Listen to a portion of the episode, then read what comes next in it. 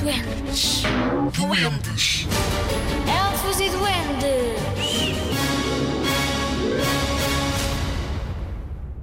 O rapaz que foi ter com o vento do norte. Era uma vez uma viúva velha que só tinha um filho. Como estava mal e doente, o seu filho teve de ir lá acima à despensa buscar o jantar. Mas assim que saiu da despensa e começou a descer as escadas, veio o vento do norte a bufar e a soprar, levou consigo o jantar e atirou-o pelo ar. O rapaz voltou à despensa para trazer mais jantar, mas o vento do norte pregou-lhe a mesma partida.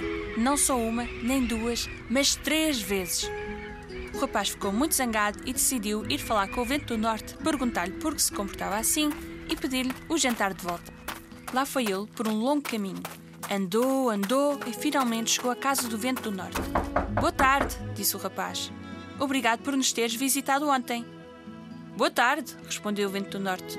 A voz dele era áspera e ruidosa. Obrigado por me visitares. O que queres de mim? Só te venho pedir que sejas simpático e me devolvas o jantar que me tiraste quando eu estava nas escadas. Não temos muita comida e se nos tiras aquilo que trago da despensa, ficamos de barriga vazia. Eu não tenho o teu jantar, disse o vento do norte. Mas se estiveres tão necessitado, eu posso dar-te um pano que te dá tudo o que queres. Basta dizeres: pano, abre-te e serve todo o tipo de pratos deliciosos. Com isto, o rapaz ficou satisfeito. Mas como o caminho era tão longo que não chegava a casa no mesmo dia, ficou num hostel a meio caminho.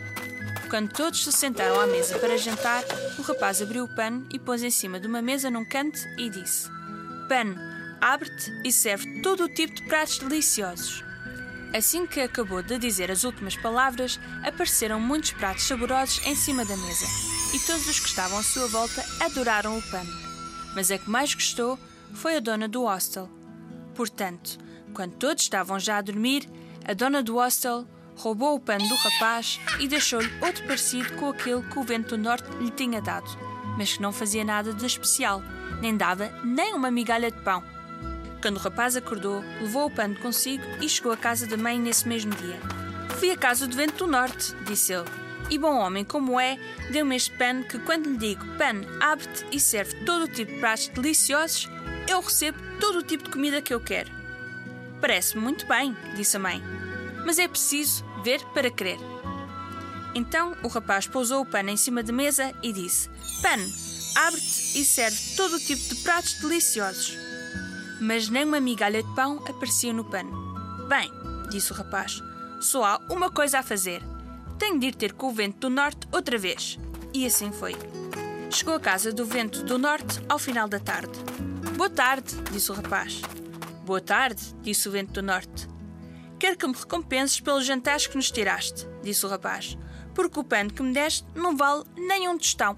Não tenho nenhum jantar, disse o vento do norte, mas posso dar-te um cordeiro que te dá moedas de ouro assim que disseres cordeiro, cordeiro, faz dinheiro.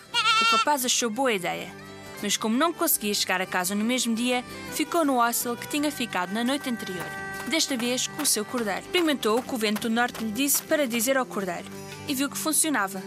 Mas quando a dona do hostel viu as moedas a saírem da boca do cordeiro, quis ficar com ele.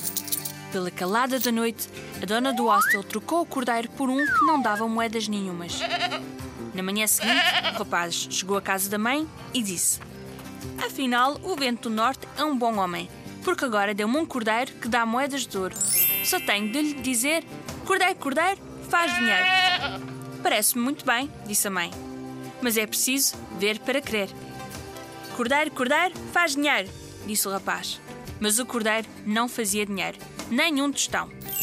Então, o rapaz voltou à casa do vento do norte e disse-lhe que o cordeiro não valia nada e que lhe estava a dever pelos jantares que lhes tinha tirado. Bom, disse o vento do norte, não tenho mais nada que te possa dar senão aquele pau que está ali no canto da sala.